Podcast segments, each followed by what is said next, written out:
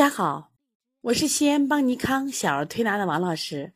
今天晚上特别开心啊，和大家相聚在这一起，我让我们一起来探讨一下关于小儿腺样体肥大的四种舌形诊断。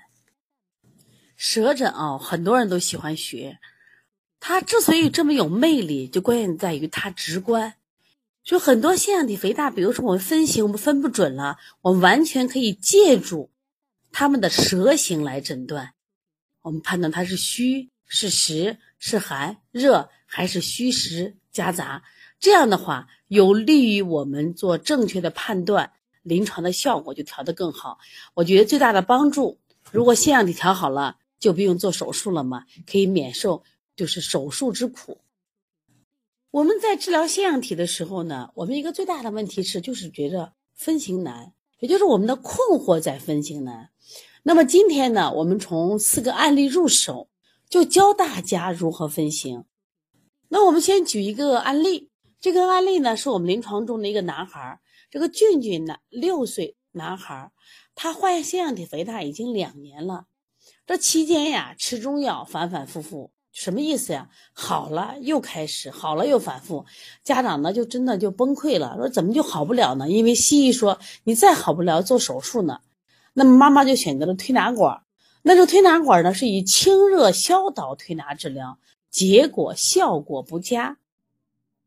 那么这个医生，推拿医生为什么用消导推拿治疗呢？我们现在一起来看看这个舌象。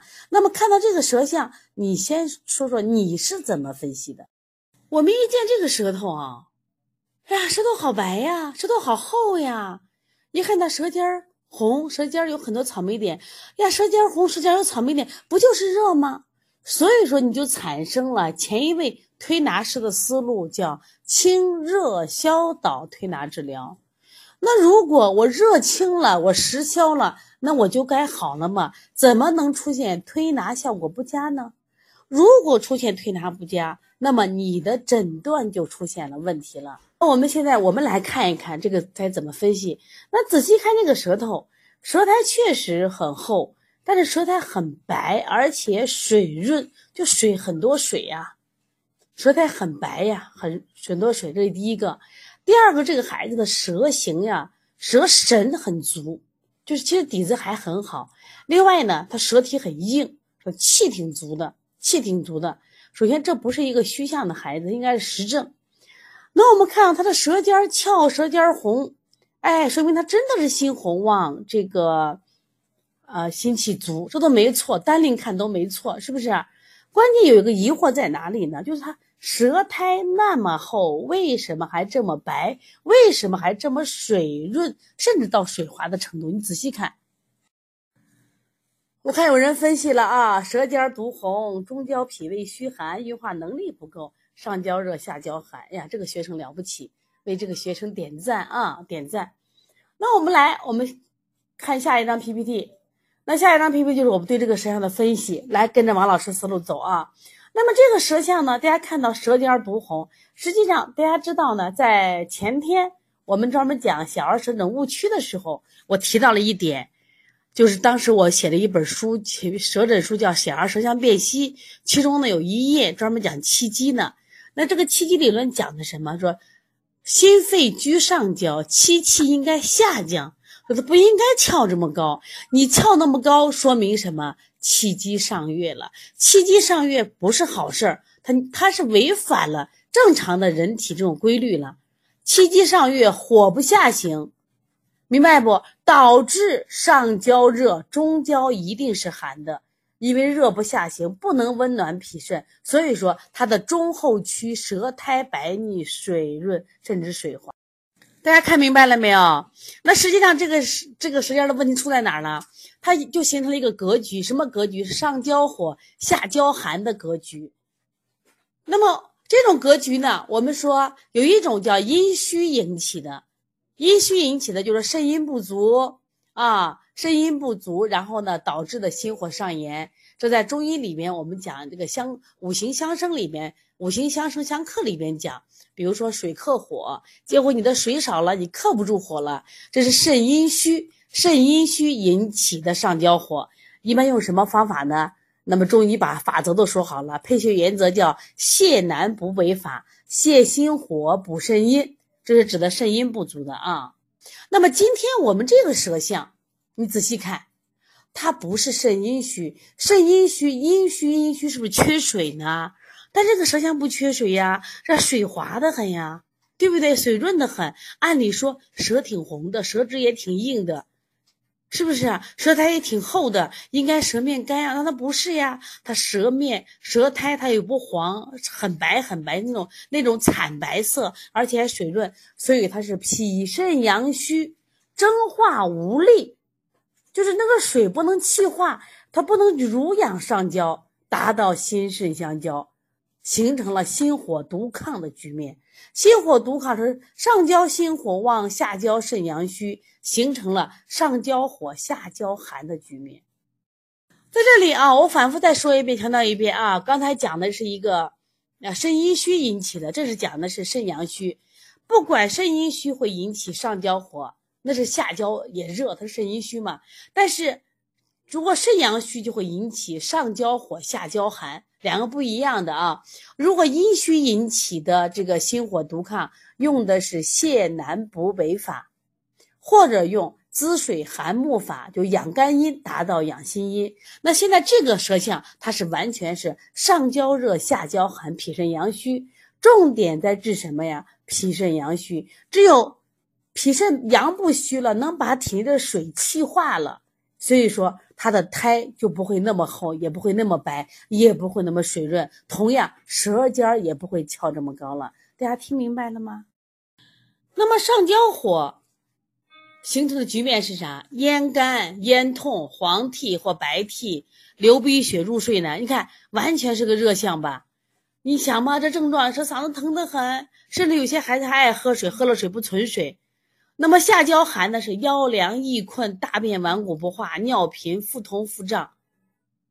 所以说，你看上焦症状都可跟肾阴虚是一样的，但下焦症状不一样，一定不一样啊！所以大家一定要会区分的。往往这样的问题，我们都会消食导致清热了，就错了。因此呢，我给这个舌象下了个结论。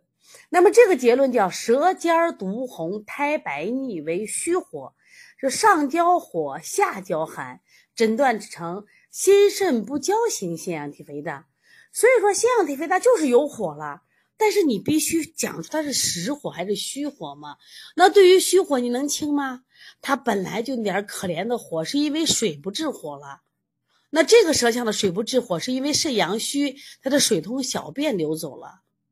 那这个时候你怎么能用清火呢？你怎么能用消导呢？是它的功能弱了吗？你说你调不好，是因为诊断的不准确吗？那么遇到这种舌形，一定记住是心肾不交型腺样体肥大。大家听明白了吗？那么因此调理思路是什么？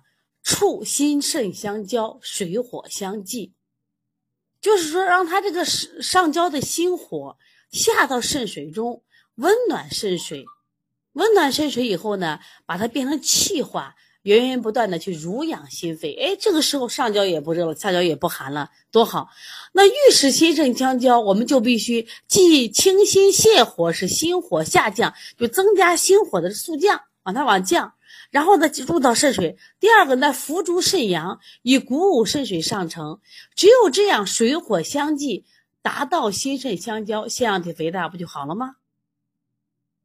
因为没火了嘛，没有人烧它这个扁桃体了嘛，就不不肿大，也不会至于肥大了嘛。大家听明白了没？所以说，这不是简单的清，不是简单的听，我们的目的达到心肾相交。其实我今天是讲腺样体肥大。